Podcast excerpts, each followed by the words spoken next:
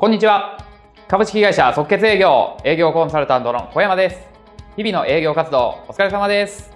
本日は嫌味を感じさせない鉄板トークをお伝えします。はい、様々な業界の営業マンの皆様にお話を聞かせていただいておりますと、テレアポにしても飛び込みにしてもお客様に興味を持たせたり、お客様のニーズを引き出すためにあらゆる方法をとっておられます。あなたも日々どうすればお客様の興味づけやニーズを引き出せるのかを考えて実践されてるかなと思います。そんな中でいきなり失礼な言い方ですがあなたは押し売り感出てませんか？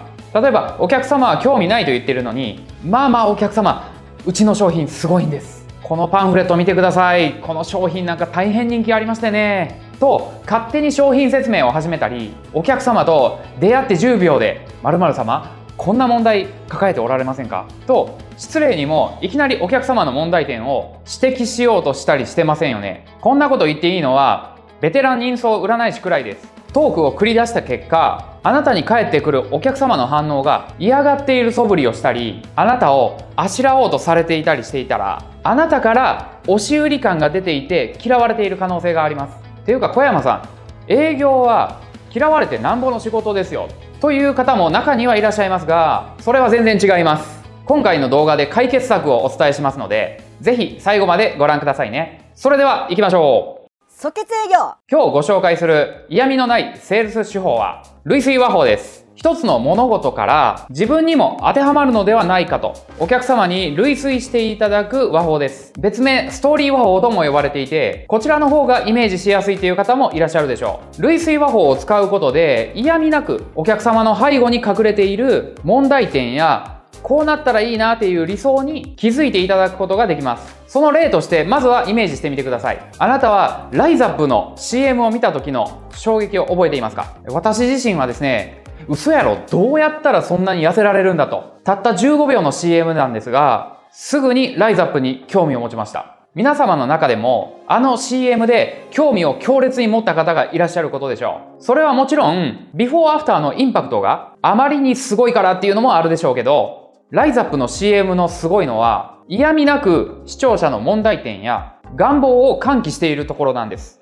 もしこれはですね、あなたダイエットしましょうと直接視聴者に訴える CM であったりとか、ライズアップのスタッフの方がですね、あなたはお腹周りと二の腕、あと太もものラインも気になりますよねっていきなりダメ出ししてきたら失礼なセールスだなと怒るでしょう。また、押し売り感も感じるはずです。あの CM は直接的でないところがいいんですね。昔、スタイルの良かった有名人が、まあ、とんでもないメタボになってしまったところを見て、視聴者側がですね、昔に比べて自分も体型が崩れたなと、こういう危機感を持ったり、自分もあんな素晴らしいスタイルを手に入れて、自分に自信を持ちたいこういう理想と願望を抱いたりします。つまり、他人の問題から自分の問題にさせる。これが嫌味のない問題提起のやり方の一つです。この原理を使う営業トークが類推和法です。言いましたように、類推和法は別名ストーリー和法とも呼ばれます。人はストーリーが大好きですから、お客様の興味も問題意識も、そして購買意欲さえも高めることができる。かなり使えるテクニックです。まあ、ライズアップは CM なんですが、次は商談トークをご紹介します。はい、家庭教師の営業を例にしますね。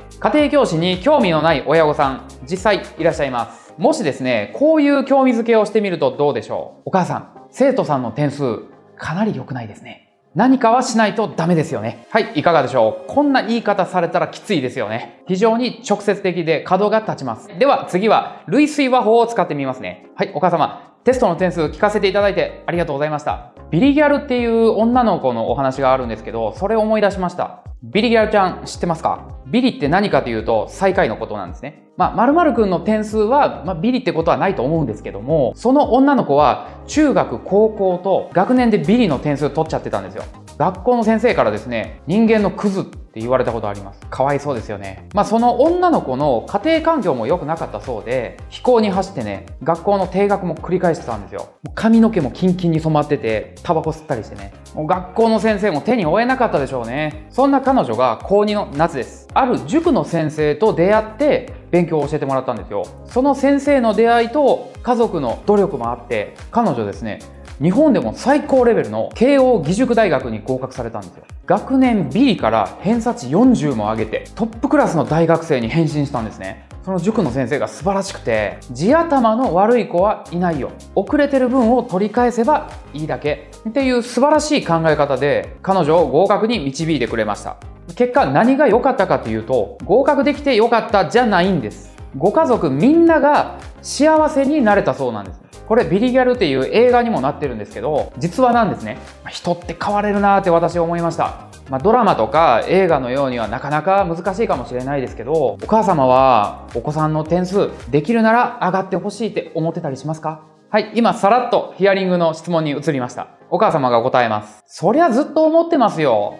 でも親が子供にどれだけ言っても変わらないから困ってるんですよ。はい、こんなこと言ってくれたらもう刺さりまくってますよね。嫌味を感じさせることなくお悩みを引き出すことができます。こういうストーリーは、まあ、思いつきでなかなかうまくは話せませんので、うまくなるまでロープレとかで何回も練習しましょうね。それではこの効果的な類推和法を使いこなすコツについて一つお伝えします。それはですね、ネタの仕入れです。話す題材がなければ現場で話せるわけがありません。日頃の読書とか映画鑑賞、普段の営業活動の経験、こういった中で人の心を動かすストーリーに出会ったら芸人さんのネタ帳のようにメモしていくんですよ。最近では「鬼滅の刃」が大ヒットしました。メジャーリーガー大谷翔平選手が手術を乗り越えて満票でメジャーの MVP に選ばれました。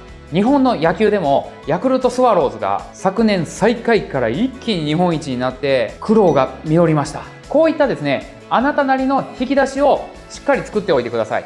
お客様がですね、共感してくれるストーリーだと、お客様も、なるほど、自分も何とかしないと、って意識が出てくるんで、めちゃくちゃ効果的なトークになります。即決営業以上、今回は類推和法についてお伝えしました。お客様に売り込みを感じさせず、問題点に気づかせる技術です。使えていなかったという人は早速使ってみてください。お客様の反応が目に見えて良くなるはずです。ということで正しい方法を使えばお客様を嫌な気持ちにさせずあなたも気持ちよくセールスできます。もちろん我々即決営業の営業マンたちはみんなそういった技術を持っています。成績が伸びず自信をなくして立ち止まっていたあなたも私たちと一緒にまずは一歩踏み出してみてください。明日やろうはバカ野郎と言われます。ぜひ今からできる行動をしましょう。本日は以上になります。株式会社即決営業営業コンサルタントの小山でした。ありがとうございました。